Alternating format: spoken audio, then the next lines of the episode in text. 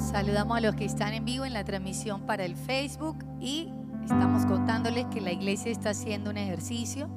En estos momentos están escribiendo y pensando por qué dan gracias.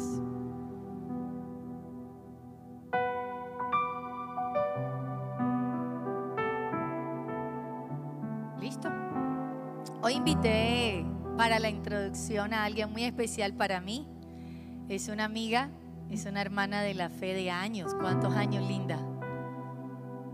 Montones. ¿Qué? 15. Por ahí. Sí. bueno, ella es Linda Lobo Mendoza. Si me, corrige si digo algo que no es. 35 años, barranquillera, pura cepa. Tiene más dichos que mejor dicho.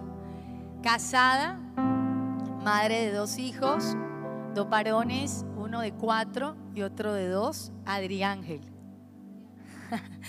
Enfermera de profesión y de vocación, una ministra para la alabanza de Dios incansable. Vamos a hacerle, tomé el atrevimiento de escarbar allí y que lo abriera a la iglesia. Vamos a hacerle cuatro preguntas para introducir el mensaje que tenemos para esta mañana. ¿Hace cuánto conoces al Señor? Bueno, buenos días. Eh, yo conozco al Señor. Eh, sí, puede ser. Okay. Bueno, yo iba desde pequeñita a la Yo sigo siendo pequeñita, pero iba desde más pequeñita con mi mamá a la iglesia. Y, y conocí al Señor precisamente eh, por medio de la alabanza. Había una ministra que se llamaba Vanessa López. Ella vino a cantar y a predicar en un congreso. Y pues yo era feliz viéndola y en medio de la alabanza, pues acepté al Señor. En medio de una adoración, algún día la cantaremos. Eh, tenía yo 13 años, iba a cumplir 14 a los meses. Entonces, en medio de la administración fue como el Espíritu Santo ahí me tocó y empecé a llorar, no entendía por qué. Y bueno, ya después entendí que había sido el momento de encontrarme realmente con Dios. Tenía 13 años, 14 casi. Casi 22 años ya de conocer a Cristo. Así. Matemáticas. Así. Sí, por ahí. Nos corrige la matemática. 14. ¿Cómo conociste al Señor ya en una etapa más profunda? Eh, ¿Lo recibiste a esa edad a través de tu mamá, yendo a la iglesia? Pero ¿cómo dice uno, es conocido a Dios? ¿Cómo, ¿Cómo es ese conocer a Dios? Bueno, en este proceso en el que estoy viviendo ahora, como les decía ahorita, eh, hace dos años que el Señor me, ha- me diagnosticaron cáncer, perdón, y ahora en cada etapa de la vida o cada vez que se vuelve como más turbulento todo, es cuando más conozco a Dios. Porque no podemos vivir o pedir paciencia sin pasar por una prueba donde te toque tener paciencia.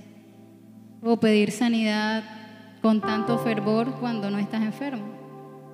Yo, yo creo que yo jamás había pedido tanto al Señor como ahora. Creo que pedir por sanidad cuando tienes cáncer es muy diferente cuando no. Entonces, creo que ha sido el momento, como cantábamos ahorita, en que de verdad he visto a Dios. He visto un Dios de milagros, he visto un Dios soberano. Lo predicabas hace unos domingos. Ya estás preparando. Sí, las moscas. Eh, entonces, creo que en medio de los procesos es cuando más aprendemos a ver eh, la presencia de Dios o las formas de Dios. En medio de los procesos, iglesia, anote eso, le va a servir en medio de los procesos. Tercera pregunta, ¿nos podrías comentar brevemente algunas pruebas de fe que has transitado en tu vida? Linda ha tenido varias y hoy, hoy quiero que la iglesia las conozca. Sirve esto. ¿Qué hay más, amiga? ¿Qué hay más? No te preocupes. Bueno, pruebas de fe sí, he tenido muchas eh, desde pequeña. La primera fue cuando falleció mi mamá, ya iba a cumplir 11 años.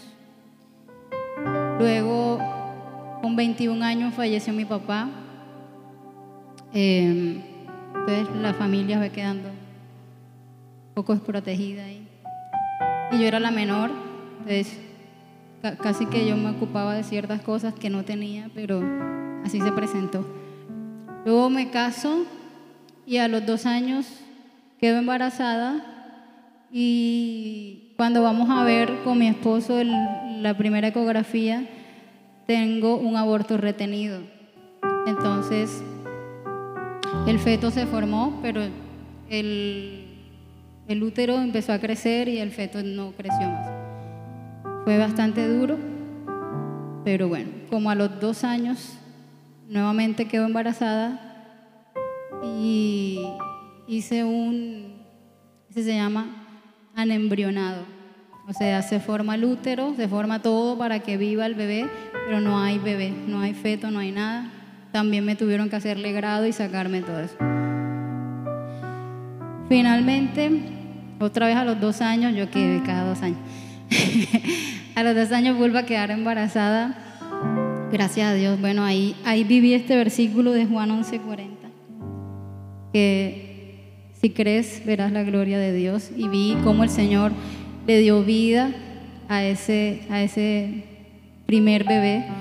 Eh, fue bonito porque vi su corazón latir, no lo escuchamos porque el ecografista como que no le servía la... Pero vimos el corazón así y ese era Adrián, que anda por ahí con, el, con la tablet. Pero esa ha sido una de las pruebas más duras, porque a los dos años Em, nos dan el diagnóstico de autismo. Entonces, todas esas expectativas que tú tienes como papá con un hijo, que sea esto, que sea futbolista, que haga esto, todo eso se derrumba porque hay un diagnóstico que es tan grande que no sabes cómo, cómo va a seguir, cómo va, cómo va a ser más adelante su futuro, no sé, pero confío en el Señor, siempre. Y luego, en ese mismo año que nos dan el diagnóstico de, Adrián, eh, bueno, estoy embarazada, el Señor me regala el segundo bebé, que es mágico porque es una maternidad muy diferente. Ese sí me dice, mami, mami. A los dos años. A los dos años. Oye, que llevo un montón. Hay que seguir la secuencia. Cada dos años. a los dos años sale el bebé. Y pero iba todo bien y me diagnostican a Adrián, eh, a mí el, cáncer, perdón. Adrián me lo diagnostican meses después, pero ya traíamos ahí la, la, duda.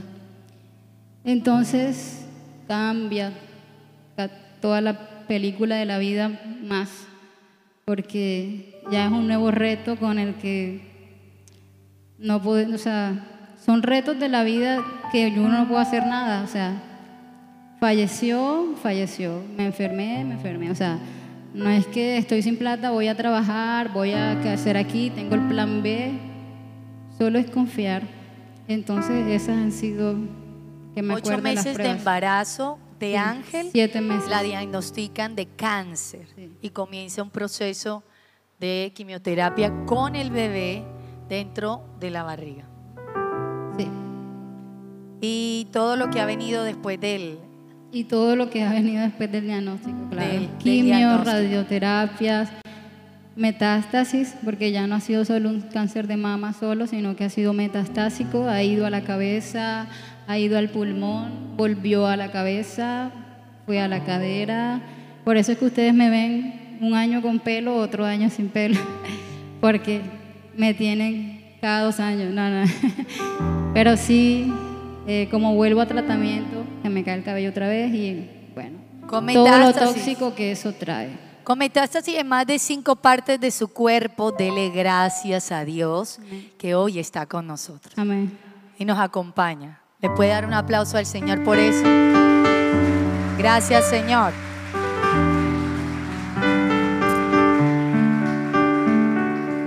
por estar aquí, por elegir estar aquí en medio de todo.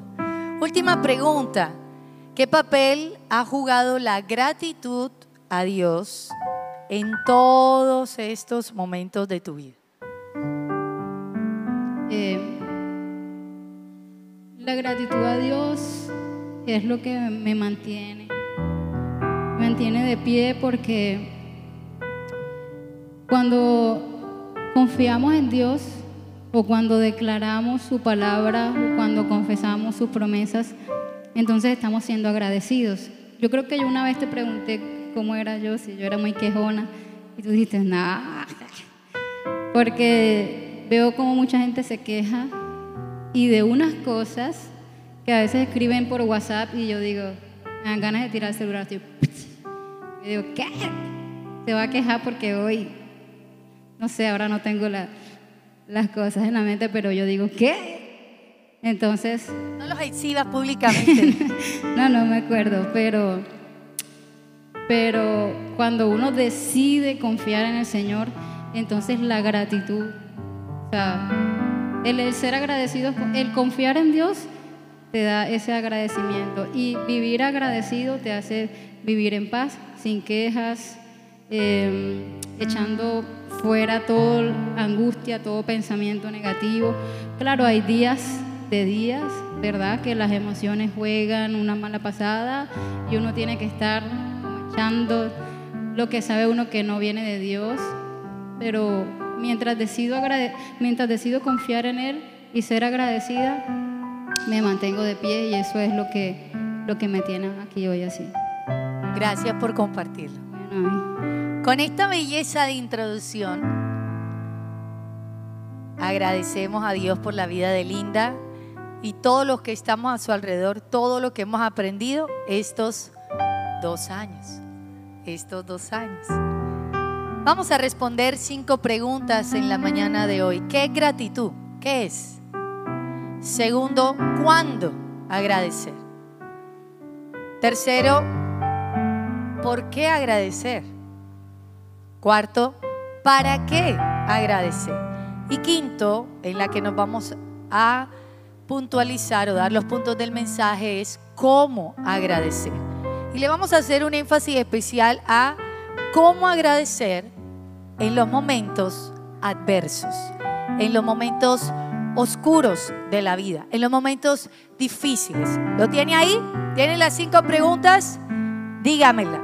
Número uno, ¿qué es? Número dos, ¿cuándo? Número tres, ¿por qué? Número cuatro, ¿para qué? Y número cinco, en la que nos vamos a detener en los puntos del mensaje, ¿cómo? ¿Cómo agradecer? La gratitud es un sentimiento vamos a hablar de emociones.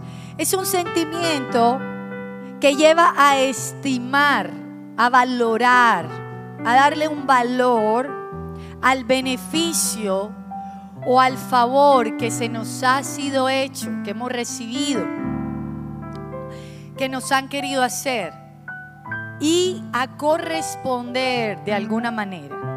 ¿Sí? la gratitud inicia siendo un sentimiento en donde valoramos lo que Dios, la vida, las personas han hecho por nosotros, favores que hemos recibido, beneficios que nos han dado, que ponemos en balanza y que de alguna manera queremos corresponder en eso a ellos también, a Dios, a la vida, a las personas es identificar el impacto positivo de la bondad de Dios y de los otros en nuestra vida. Este sentimiento, este sentimiento llena profundamente a las personas. Ahora que usted hizo, escribió por lo que dar gracias, ¿cómo se sintió? La gratitud hace sentir más esperanzadora la vida las investigaciones muestran que tiene efectos muy positivos sobre el cuerpo. Las personas agradecidas han experimentado más bondades en su mente, en sus emociones, en sus relaciones con los demás y en su actitud a la vida. Es más propositiva, es más positiva, es más proactiva. Diferente de las personas que se quejan o que miran lo negativo, entonces tienen una actitud de enfermedad en su mente, en su vida, que se va reflejando en su cuerpo y que va alterando sus relaciones interpersonales. Segundo, ¿cuándo agradecer? Primera de Tesalonicenses 5:18 dice, dad gracias. ¿Cuándo? ¿Cuándo, iglesia? En toda circunstancia, en todo momento, todos los días, porque esta es la voluntad de Dios para con vosotros en Cristo Jesús. En las buenas, en las malas, en los montes y en los valles, en el día soleado y en el día lluvioso. Gracias en todo. Por lo bueno, por lo bueno, no todo el mundo da gracias, es verdad, pero es fácil hacerlo. ¿sí? Yo pensaba, ay, cuando no estás sediento y, alguien observa y te dice, ¿quieres una botella de agua? Ay, ¿qué le sale a uno? Gracias. Pero no te sale un gracias así como, gracias. No, no, porque la gratitud es un qué? Sentimiento que se transfiere. Y así como el enojo, así como la ira, así como la tristeza, se transmite. Quiero dejarte eso. Porque habló fuertemente a mi vida. Cuando tú andas con personas enojadas, el enojo, tú lo sientes y se transmite en la atmósfera. Cuando andas con personas alegres, ¿verdad? Ande más con mi hermano que él es bien alegre. Uno se siente impulsado. Cuando andan personas tristes, esa tristeza les ha pasado, se le pega y entonces usted empieza a ver que el pajarito se cayó, que la lluvia está más fuerte, que la temporada está más dura, porque se transmite. Y entonces cuando Tania viene y me ve ese diente, yo le digo, gracias es un gracias de acá, visceral, de adentro. Pero también pensé, cuando yo adoro el chocolate, el Milky Way, ahora en 24, me puede regalar, gracias, mi amable, no cuesta mucho. Entonces, y alguien lo nota, que mi esposo lo nota normalmente cuando necesita Laura un café y un Milky Way. No sé por qué lo nota, pero no sea nada malo en mi cara. Pero entonces él llega ahí, me lo da. Y cuando Michael viene y me da un cafecito caliente, un chocolate Milky Way, ay, gracias, mi amor. Sí, le sale a uno de adentro. También pensé en un, en un ejemplo muy privado, muy personal. Cuando uno está en el baño en un apuro y uno grita en toda la casa, alguien que traiga el papel. Dígame si le ha pasado, por lo menos para yo no ser la única. Mire, Victoria, Elizabeth, Manuel, no, Manuel casi no, ya él está aprendiendo. Michael, utilizan todos el baño. ¿A quién se le acaba el papel higiénico? A mí. Mami, pero tú siempre pidiendo papel. Y cuando alguien me trae ese rollo blanco, gordito, yo, gracias, la que me salvaste es visceral. Cuando estás en la vía, ¿verdad? Más vida, y necesitas un chance, y alguien baja el vidrio y te dice, ¿quieres que te lleve? ¿Qué siente uno? Ah, gracias. Yo quiero referirme a esas gracias. Yo quiero referirme no a una palabra que tú usas como de cajón, de buena educación, de modismo. No, quiero transmitirte un un sentimiento que se convierta en un hábito y en un estilo de vida para que veamos el principio espiritual del agradecimiento. Y dar gracias por eso es fácil, pero como nos contaba Linda cuando recibes una noticia, ay, ya no te voy a poder acompañar a ese cumpleaños. ¿Quién, responde? Gracias por avisarme. Uno dice, se perdió el cupo, la torta, la no sé qué. Ya no te puedo apoyar más económicamente el otro semestre. Un tío o tía que le diga a un sobrino, un papá, un hijo, ya no te voy a pagar más el semestre. ¿Cómo lo recibe uno? Visceralmente, ¿qué sale? Cuando recibes una noticia de cáncer, un diagnóstico, el esposo falleció, la esposa, un hijo que se tenía, una expectativa de vida. Pero Primera de Tesalonicenses dice, da gracias a Dios en todo. Dios no quiere que digamos, ay sí, gracias por el cáncer que me dio. No está diciendo por todo. Ay, sí, gracias Señor, porque mi esposo se fue y se fue con otra. El Señor no es tirano, lo aprendíamos hace unos domingos. Él es amor. Él está diciendo, puedes dar gracias en todo. En esa traición puedes alzar tus manos y decir, gracias porque estás conmigo, Señor. En ese cáncer puedes decir, gracias porque tú tienes el control de mi vida sin miedo a nada, Señor. En esa situación difícil que atraviesas, puedes alzar los brazos y decir, tú todo lo puedo en Cristo que me fortalece, tú me ayudarás. Gracias. Es ese tipo de gracias. Así que llamaremos esta enseñanza contra la amnesia de la gratitud. Anótelo, producción.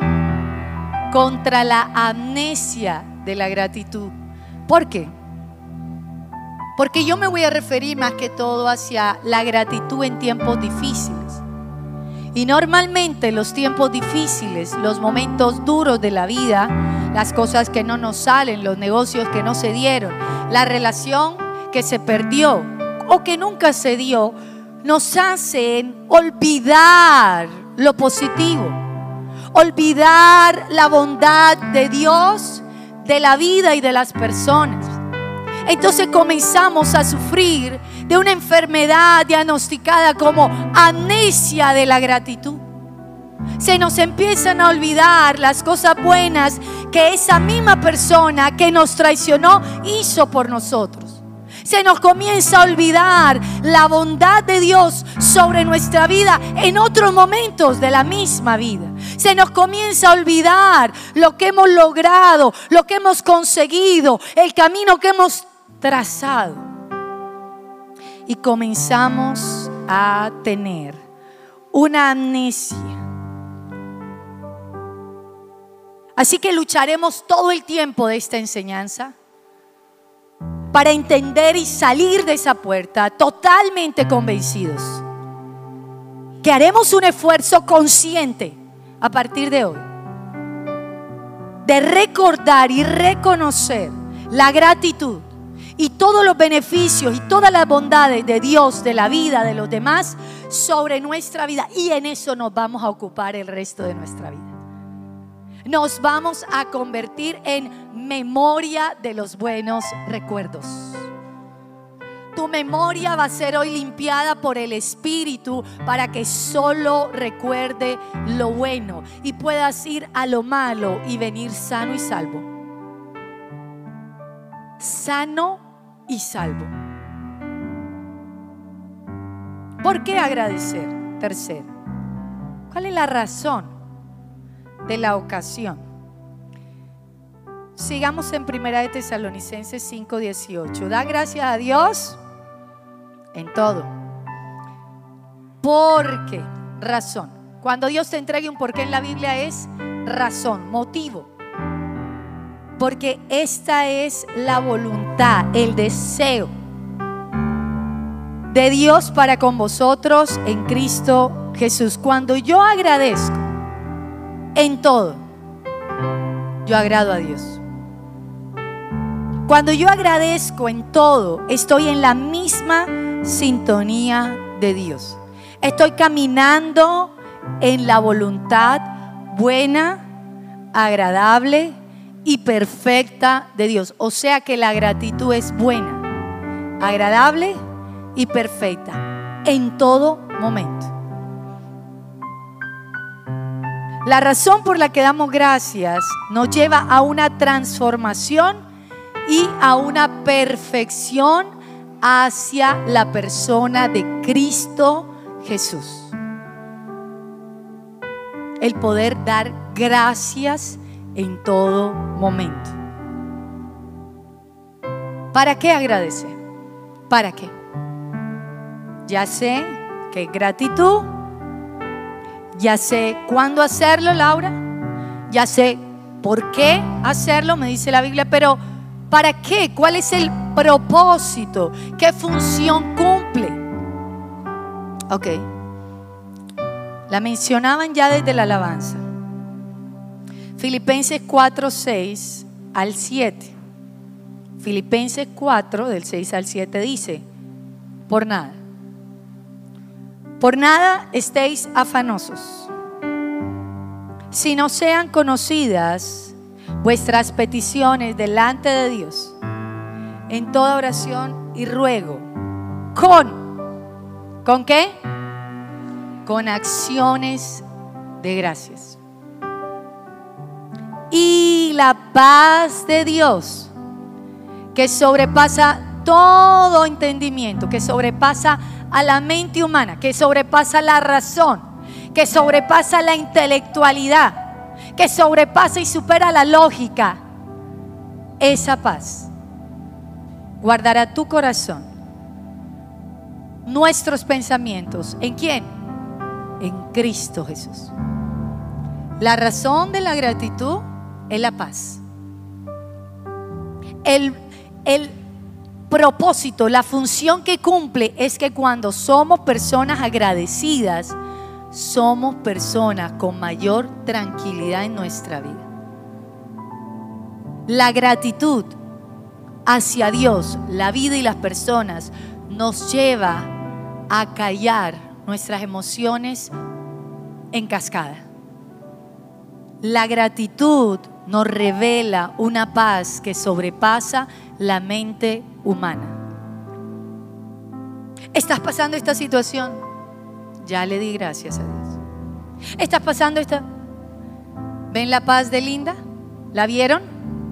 ¿Les transmitió angustia a ella? ¿Les transmitió enojo? ¿Les transmitió... ¿Qué les transmitió Linda? Uno se encuentra con ella y siente paz.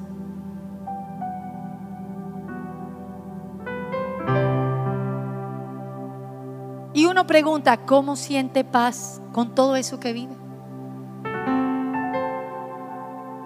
Porque se ha convertido en una agradecida.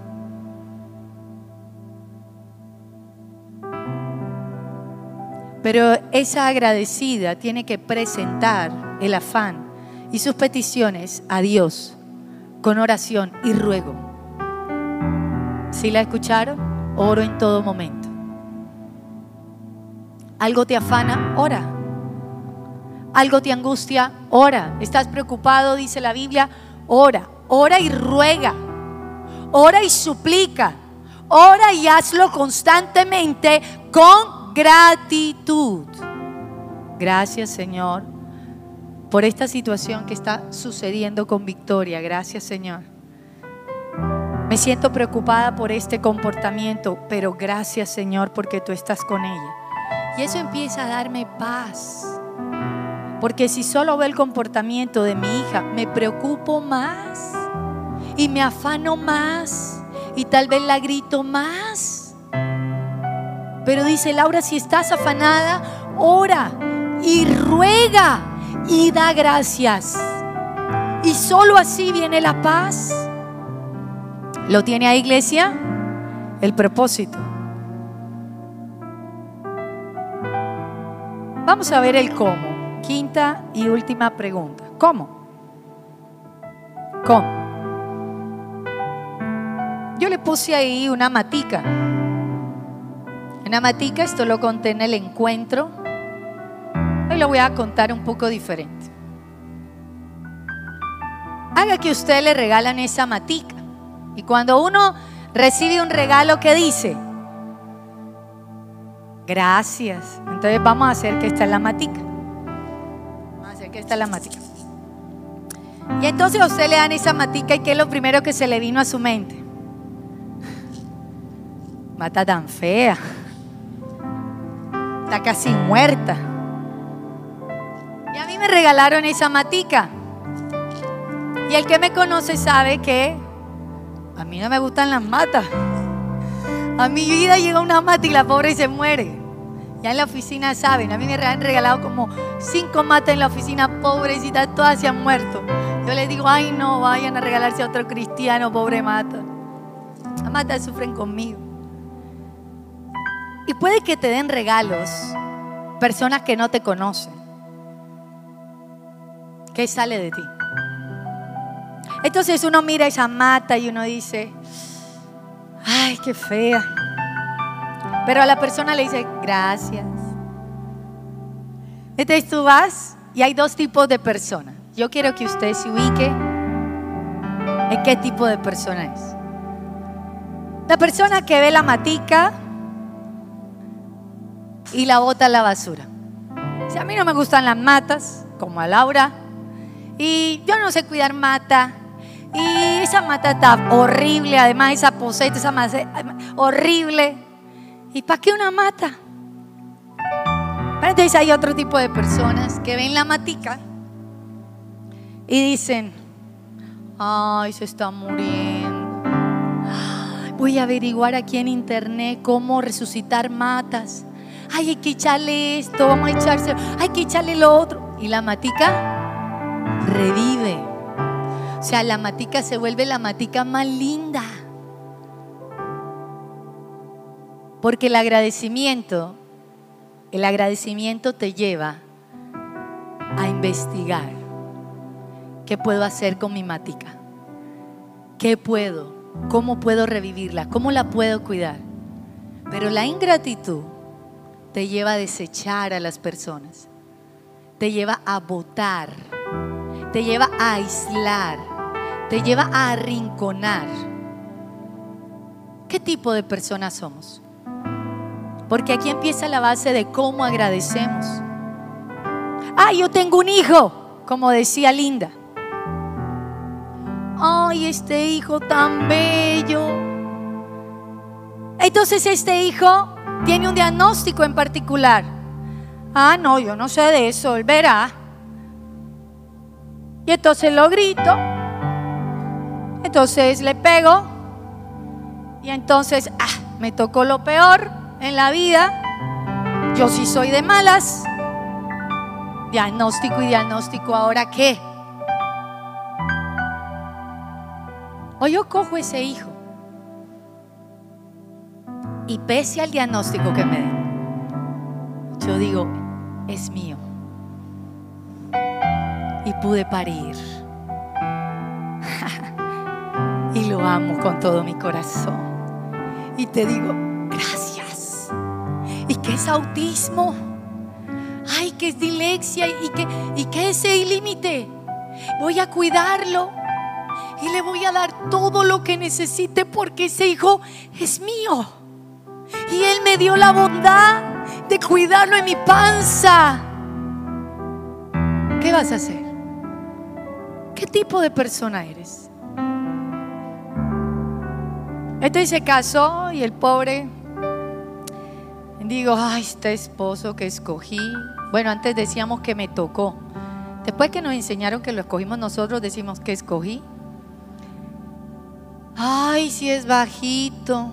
No, no estoy escribiendo al pastor Michael. Ay, si es terco. Tampoco sigo con la descripción, es para que lo sigan. Y comete un error y yo lo voto a la basura. O yo digo, tú eres mi esposo. ¿Cuánto me ayudaste en esa clínica con Manuela? ¿Cómo me cuidaste en las noches oscuras cuando lloraba? ¿Cómo me has protegido y me has provisto para mí para mis hijos? Voy a averiguar lo que nos pasó, qué fue. Ah, voy a cuidarte porque tú eres mi esposo. ¿Qué estilo de vida tenemos? ¿Qué tipo de personas somos? ¿Cómo agradecemos en los momentos difíciles? Número uno, expresándolo. Anótalo allí, es importante comunicar. Comunicarlo con nuestras palabras, con nuestros detalles. Comunicar la gratitud que sentimos. Al principio puede ser un ejercicio, Laura no me sale. Nadie me dijo gracias, yo yo no sé qué es esa palabra.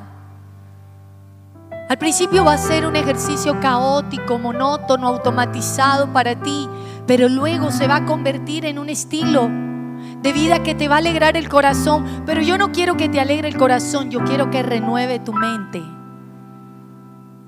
Yo quiero que renueve tu mente porque la gratitud tiene el poder, aleluya, de sacar los malos recuerdos y meter buenos recuerdos. La gratitud tiene el poder de minimizar lo malo y de agrandar lo bueno. Y tú necesitas en esta vida, en estos momentos tan difíciles y complicados, de llenarte de pensamientos positivos.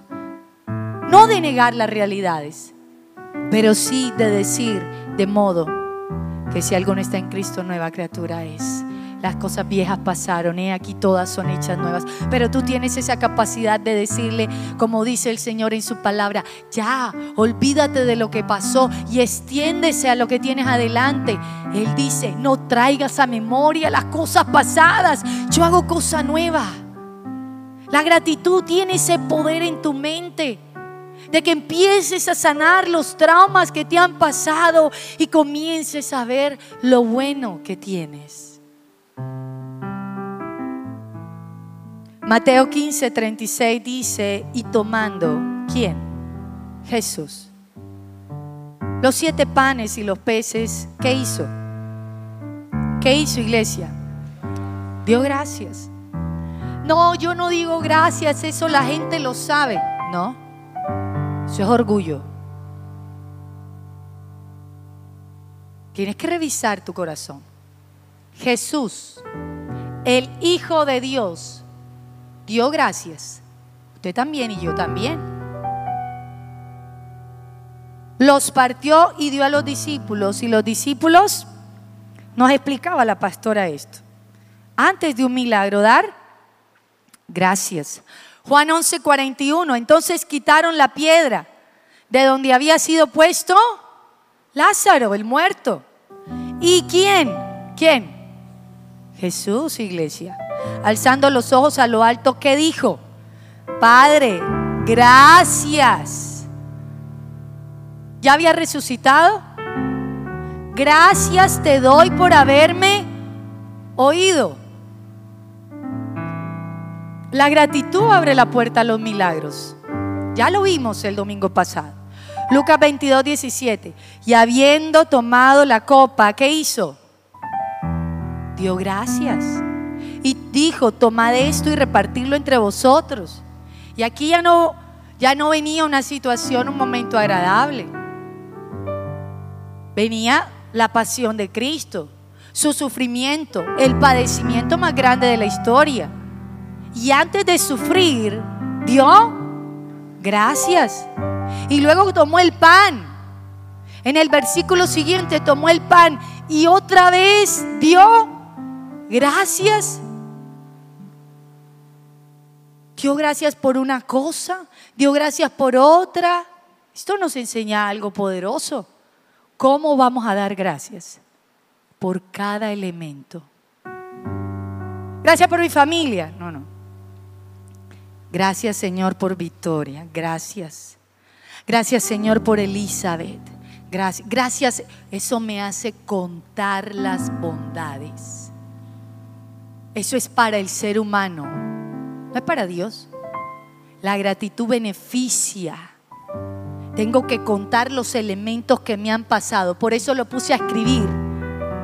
Porque cuando yo digo gracias Señor por el día y gracias por la familia, pareció todo muy fácil. Pero no fue así. Gracias Señor porque hoy tengo vida y hoy me pude levantar. Gracias Señor por el jefe y gracias porque este informe me salió bien. ¿Cómo me ayudaste con el almuerzo? Gracias porque papá lo llevó a la casa y. Y allí saco 50 cosas antes de ir a la cama. ¿Y cómo va mi cuerpo a la cama? Lleno lleno de buenas memorias que me pasaron en el día sobre una o dos que no se me dieron y la paz que sobrepasa. Todo entendimiento empieza a llenar y a llenar mi alrededor. ¿Cómo agradezco? Cada cosa, expresándolo. Él me tiene que traer el vaso con agua. No, Él no te tiene que traer el vaso con agua. Cuando te traiga el vaso con agua, dile, gracias por bajar, abrir la nevera y traerme un vaso con agua.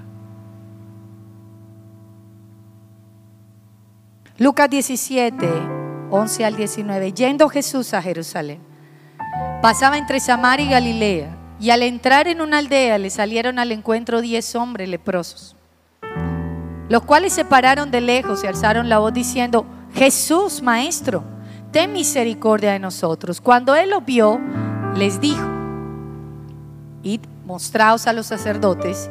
Y aconteció que mientras iban fueron limpiados. Entonces, ¿cuántos? Uno. Uno de ellos, viendo que había sido sanado, volvió glorificando a Dios a gran voz.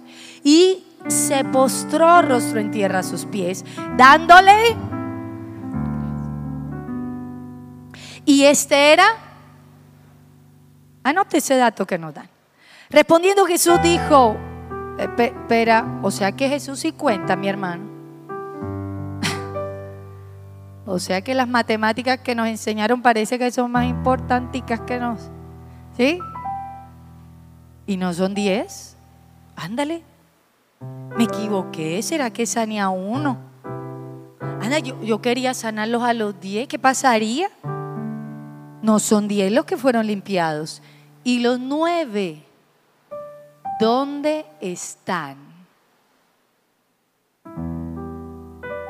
¿A dónde se fueron esos de.? No, no, eso no lo dijo. Eso no Esa es la actualizada Laura Valera. No, no, no. ¿Dónde están? Los preguntó.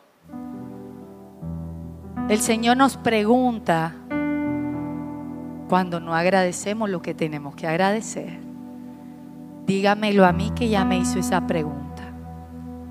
Y esa pregunta me dolió. Cuando yo estaba tirada en un baño llorando por una situación que me había acontecido y me dijo, ¿y dónde está todo lo que yo he hecho por ti? me tuve que quedar callada. ¿Y dónde están? El Señor saca cuentas. No hubo quien volviese y viese la gloria a Dios, solo este extranjero. El que vino fue el extranjero. Ojo con ese dato. Le voy a explicar ese dato. Y le dijo, levántate, vete, tu fe te ha salvado. Al parecer, al parecer, el texto nos da a una hermenéutica que explica que al parecer los demás eran judíos de la casa, lo que uno dice de la casa. Porque hace el hincapié Jesús de que solo vino el que era extranjero. O sea que los demás pudieron sentir, estos israelitas judíos pudieron sentir que merecían el milagro, que merecían la misericordia. Cuando le dijeron, Padre de misericordia, sánanos. Pero este extranjero, al regresar con agradecimiento, no solo encontró sanidad Porque la gratitud te lleva a un milagro mayor. Porque la gratitud te lleva a conocer al Dios Salvador. Te lleva a una experiencia más real con Dios. Este sí se ganó todo el paquete completo. La gratitud nos abre el paso a una sanidad interior que es total y absoluta, así como marca el camino hacia nuestra salvación. La gratitud es más importante de lo que pensamos y la practicó Jesús más de lo que yo lo había leído. Dar las gracias va más allá de una educación o un formalismo o una buena educación.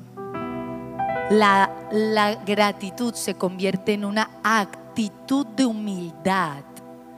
Se arrodilló y le dijo, gracias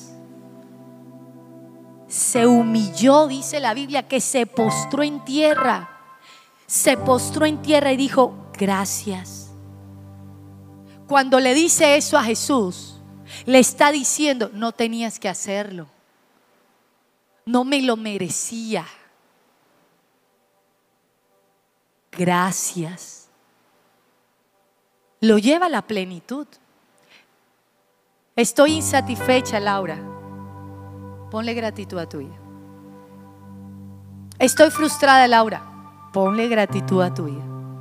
Si tú cambias tu enfoque y empiezas a agradecer y a ser consciente de todo lo que hay que agradecer, te aseguro que al día siguiente eso no es un efecto eh, a largo plazo.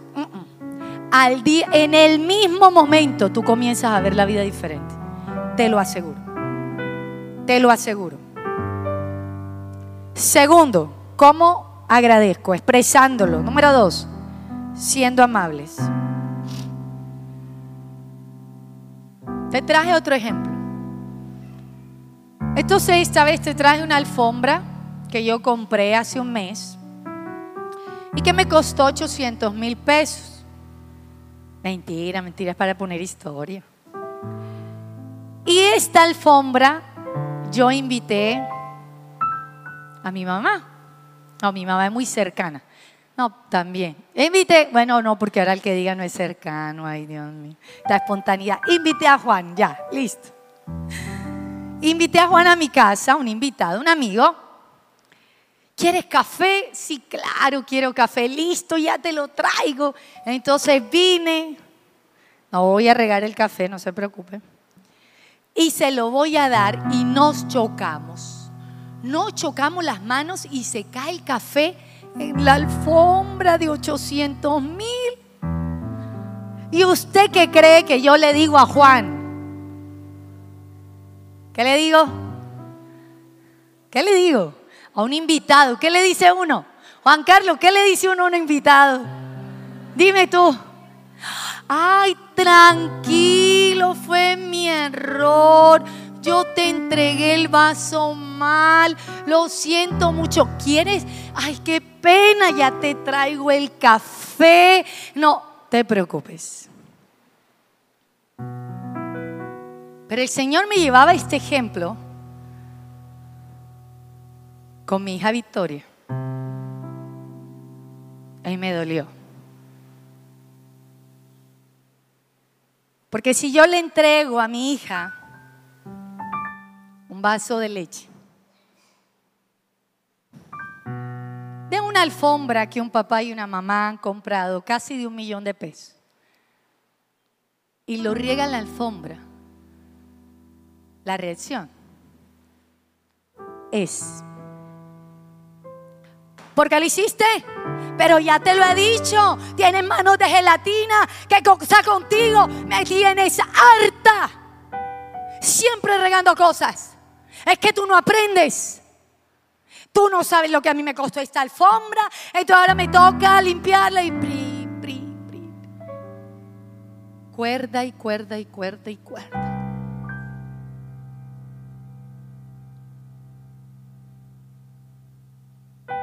Siendo amables, dice el segundo punto. Anda, hija, ¿qué pasó? ¿Te choqué, hija? Fui yo. No pasa nada con la alfombra. Te equivocaste. Ven, ¿quieres más leche? Te la puedo servir otra vez. Pero no le damos leche. Al invitado le das café otra vez. Pero a tu hija, tú le dices que no le vas a dar leche. Explícame eso. Señor me decía esta oración, más, más habilidad y al llegar a nuestra casa ser oscuridad y ser ásperos con nuestra familia. Las preocupaciones del día las tenemos que drenar antes de llegar a la casa para no convertirnos el enemigo de la amabilidad hacia los que más amamos.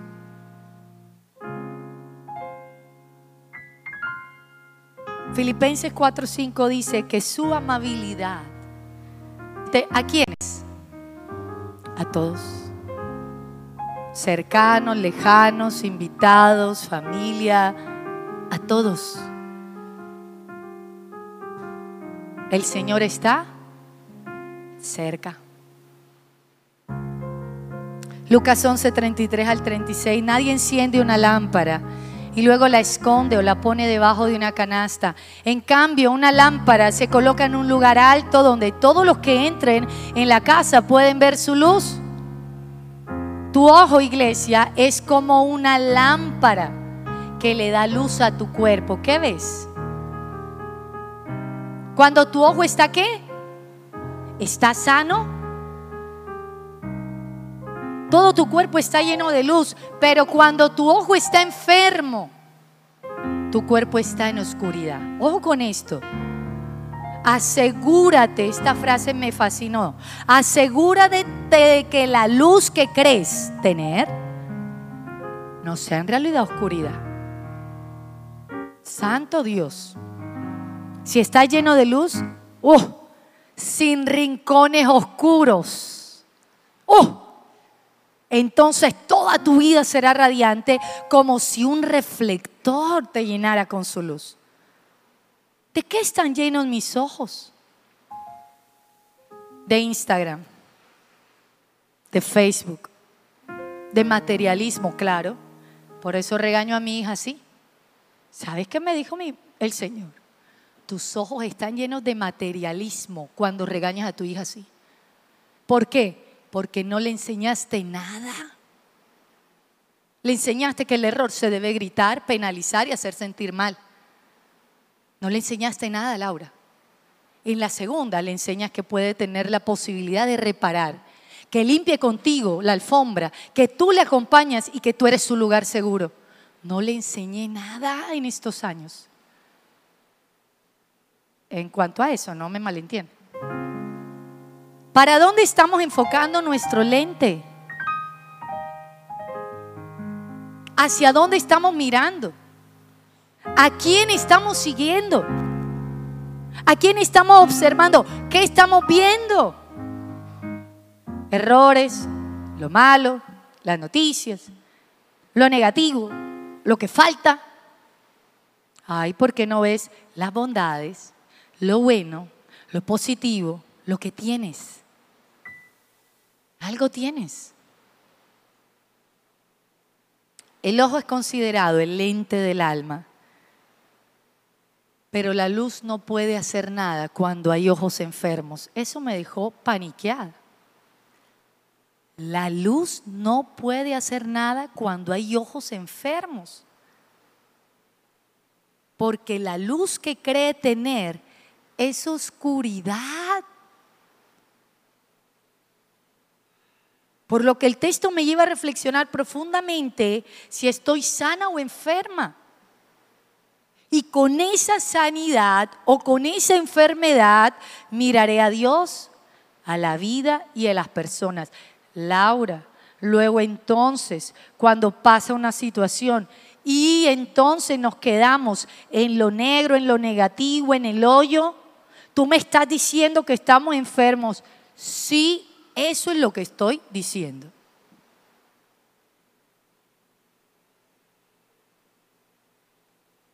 ¿Cuáles son tus rincones de oscuridad? Quiero que identifiques tus rincones de oscuridad. Puedes tener luz, pero en el versículo de abajo dice, y los que tienen rincones de oscuridad. Había áreas oscuras en mi vida. Yo no me había dado cuenta. Rincones donde no estaba la luz de Cristo. Quiero que los identifiques esta semana.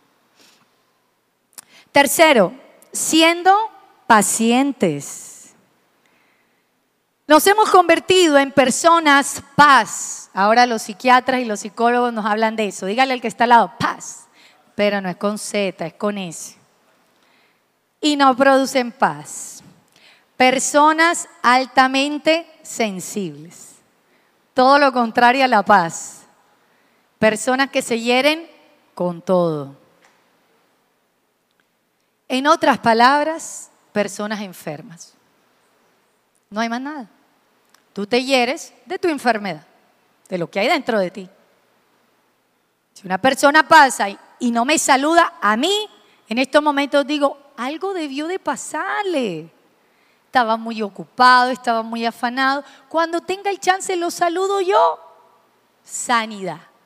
Frase enferma, no me saludó, ahora este que le picó, se cree de mejor familia. Estás enfermo. Si tú dices esa frase, solo con un saludo, imagínate lo que pasa cuando te pase un trauma grave. Enfermedad emocional. Colosenses 3:12 dice, vestíos. ¿Quién se tiene que vestir? Nosotros. Como escogidos de Dios, santos y amados, con entrañable... ¿De qué se va a vestir? ¿De qué más? ¿De qué más? ¿De qué más? ¿Y de? Linda dice que le ha tocado un blazer ya de paciencia, ¿verdad? Nos dijo. Proverbios 15.1, la respuesta amable calma el enojo, pero la agresiva le echa leña al fuego. Si alguien está peleando con usted o enojado, no conteste calme. Y cuando estén calmados, hablan. Efesios 4:31, líbrense. ¿Quién se tiene que librar? Líbrense de los amiguitos, de los amiguitos del enojo, los que van en contra de la paciencia. Una persona impaciente es una persona enojada, una persona que está acelerada, impaciente tienes mucho enojo por dentro. Enfrenta tu enojo. ¿Cuáles son los amiguitos? La amargura, la furia, el enojo, palabras ásperas, calumnias. Y eso te va a llevar a toda clase de mala conducta. Impulsividad, palabras que nos querías decir, porque el enojo se acompaña de esos amigos. Santiago 1.19, ¿qué vamos a hacer? Mis queridos hermanos, tengan presente esto. Todos deben estar listos. ¿Para qué? ¿Para qué tiene que estar usted listo? Para escuchar. Lentos para. ¿Y lentos para? Yo decía, creo ser, creo ser medianamente una persona paciente. Pero me preguntaba, ¿por qué cuando Victoria viene, yo respondo. Enseguida. Yo no la escucho. Elizabeth viene y yo la escucho. Así lo que esté diciendo sea terrible. Yo la escucho. ¿Quién está mal? Ellas. Dígame que no porque ya me asusto. No. ¿Quién está mal? ¿Quién tiene el enojo? Yo tengo que resolver un enojo que tengo con Victoria. Yo tengo que resolver hasta que me dijo, es que tú no me escuchas. Claro que... Como que la neurona por fin, después de seis años, se hizo clic. Y yo dije, no la escucho. No la escucho, mi hermano. ¿Qué le voy a decir la mentira? Ella viene y ya yo tengo un enojo. Eso es inconsciente. pero lo estoy haciendo consciente y me estoy trabajando, porque me tengo que ser paciente con ella, porque tengo que ser agradecida que ella viva en mi vida y que yo la tenga. Y eso es parte del agradecimiento. No es decirle gracias, hija, no, es mostrarle. Jesús no vino a decir, ay, los amo mucho, sí, es que ustedes no, pero yo no voy a la cruz. No, Él lo dijo y lo hizo. Y nosotros tenemos que decirlo, pero hacerlo. Y con muestras de gratitud son muestras de paciencia paciencia al mundo interno de los demás. Cada persona tiene una forma de hacer sus cosas y a veces somos muy enojones. Así como a ti te gusta hacer las cosas, sí. Grace, así como a ti te gusta arreglar las cosas, hay otra gente que no le gusta. Pero nosotros queremos que la gente sea como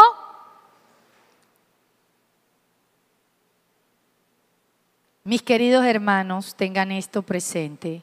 Estén listos para, lentos para y para. Hermano, no se enoje tanto. Se va a enfermar. Sane y enfrente el enojo que tiene. Enfréntelo. ¿Cómo, pastora? ¿Cómo, Laura? Dígalo analícelo, reflexione, ¿qué, estoy haciendo? ¿Por qué estoy contestando así? Aquí sí, aquí no. Miércoles, yo soy la que estoy mal, reconozco, identifico y practico, me equivoco y vuelvo y practico y hasta que me salga y ya me sale poquito más. Me sale un poquito más. Nuestras palabras tienen que estar acorde con nuestros hechos porque la furia y el enojo que sentimos dentro, acumulado de traumas pasados o actuales, deben resolverse, porque eso nos llena de ingratitud que no nos lleva a una felicidad y a una plenitud en la vida. Y último, con esto terminamos. ¿Cómo agradecemos? Expresándolo, siendo amables, siendo pacientes y cuarto, perdonando. Lucas 6, el 27 al 36 dice, a los que están dispuestos, hermano, ¿está dispuesto a escuchar lo que viene? Porque es duro. Voy a preguntar, ¿está dispuesto a escuchar? Ah, bueno, listo. Les digo, amén. Dígale al que está al lado. Ni le sale. Hagan bien a los que los hagan bien a los que los odian. Bendigan a los que los oren por aquellos que los lastiman. Si alguien te da una bofetada en una mejilla, ofrécele también. La hermenéutica no es que usted se deje pegar como un palito ahí de buceo. No, no, no. No, no. Le está diciendo no conteste igual. Eso es lo que la interpretación nos dice. Es otra forma de responder, no es con la venganza. Si alguien te exige abrigo, ofrécele también la camisa. Dale a cualquiera que te pida y cuando te quiten las cosas no trates de recuperarlas. Traten a los demás como les gustaría que ellos los traten. La regla de oro. Si solo aman a quienes los aman. ¿Qué están haciendo? ¿Qué mérito tienen? Nada.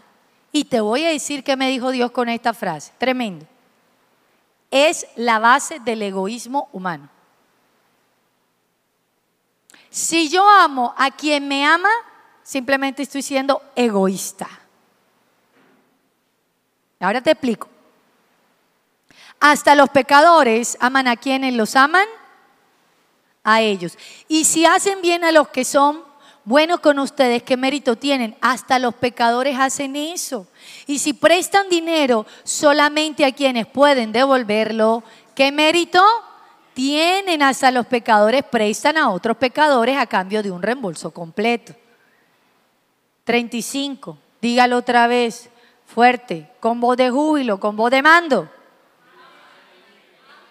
Amén. Amen a sus enemigos. Háganles, háganles bien.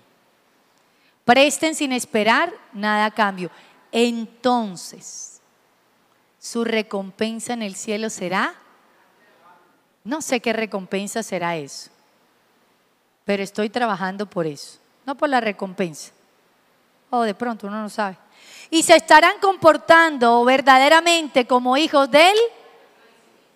Ándale, ya se puso más grave la cosa. Pues Él es bondadoso con los que son desagradecidos y perversos. Deben ser compasivos, así como su Padre es. La esencia de la vida cristiana es el amor. Este amor se manifiesta, ojo, este amor no se manifiesta, no se manifiesta cuando tú amas a quien te ama. No se manifiesta. Este amor se manifiesta cuando tú amas al que te hace una injusticia.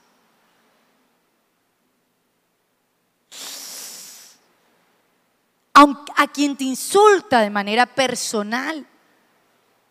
Cuando tú pones la otra mejilla, es cuando tú, con hechos positivos y buenos, amas, oras y bendices a quien te lastimó. El verdadero amor, el de Dios, renuncia a toda forma de venganza. Este amor deja la venganza en manos de Dios. Ama porque ha decidido hacerlo así, no por las circunstancias que lo rodean. Deja que los malos tratos de otros sean vencidos con amor. Perdona diariamente a los que lo ofenden y permite que la naturaleza misericordiosa de Dios entre a su vida, porque entonces el versículo 35 dice, y se están comportando verdaderamente como hijos de Dios. Laura, nos podemos comportar falsamente como hijos de Dios. Sí, ¿qué hijo eres tú? ¿Verdadero o falso? El falso ama a quienes le aman. El verdadero ama a sus enemigos.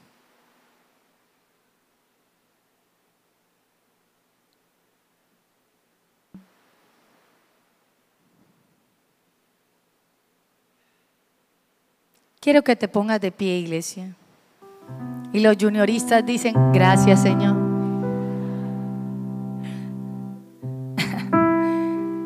Hermano me dijo que hoy tenía que orar por el junior, así que hay que obedecerle, es el hermano mayor, no puede hacerse nada así. Ah, mi hermano es lo más lindo de la vida. Es, este es un ejemplo que me dio Dios. Vamos a ver si nos sale. Esta es la balanza de tu vida, hermano, iglesia. Lo que nos sucede nuestra mente es lo que interpretamos con lo que nos sucede. Hay quienes después de una traición lo interpretan como algo bueno, positivo. Hay quienes se quedan en ella toda la vida. Hay quienes después de una muerte se quedan allí. Sobre todo en estas fechas te pueden estar pegando duro. Y hay quienes después de una muerte la elaboran y pueden darle gracias a Dios. Entonces, aquí está nuestra mente. Y nosotros decimos, yo no sé si esto lo pueda poner aquí para que de pronto se vea mejor. ¿Sí? cuadro. Y nosotros le damos mente a las circunstancias que nos pasan en la vida. Entonces decimos, como, como linda, mi mamá se murió. Y luego se le muere el papá. Dios santo. Y luego entonces se le mueren dos hijos. Y luego entonces le da cáncer embarazada. Y luego entonces viene el diagnóstico. Y luego cinco metástasis. Cerebro, pulmón, cadera. Mejor dicho, ahí es para repartir. Y esto nos pone en desbalance en nuestra mente. Porque esto solo atrae, solo va a traer pensamientos negativos. A ti es la que te pasan peores cosas, tú no debiste haber existido, eh, todo, todo lo que tú tocas es malo, todo se te daña, tú, tienes la peor familia. Eh, esto solo trae cosas negativas, no trae nada positivo. Deberías morirte,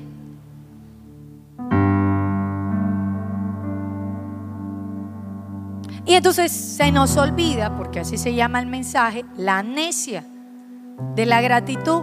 Se le olvida que está viva. Se le olvida que tiene una voz increíble.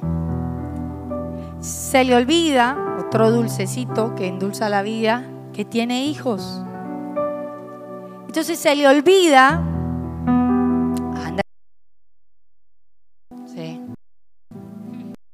A veces se nos olvida, ¿verdad? Se le olvida ah, que la mamá fue espectacular con ella. Sí. Se le olvida que tuvo un buen papá. Un buen papá. Se le olvida que tiene unos hermanos maravillosos. ¿Cómo se ve la vida?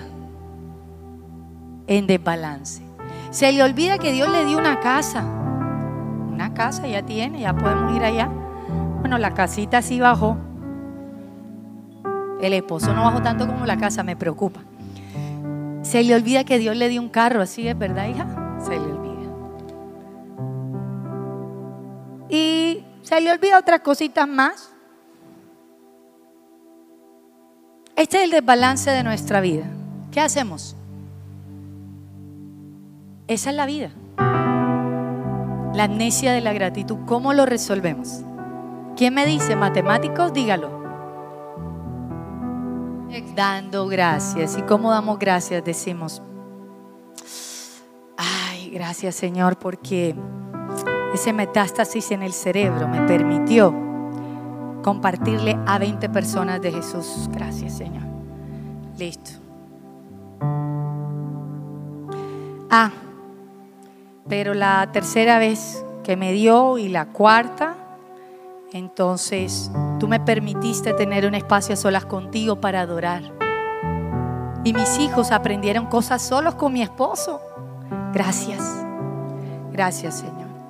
Pero, pero de la muerte de mis papás, wow, yo sí que, que he podido ser una persona más fuerte, más resistente. Sus valores me enseñaron resignificando los momentos difíciles. Viéndolos con otros, dándole luz a esta oscuridad. Estos son rincones de oscuridad. Y cuando tú le das luz, lo haces a través del agradecimiento. Es la única forma que esta balanza pueda estar en positivo. ¿Por qué? Porque el cerebro humano recuerda más lo negativo que lo positivo. Entonces lo que nosotros tenemos que hacer es un esfuerzo consciente de agradecer y de generar nuevas memorias de gratitud. Cierra tus ojos.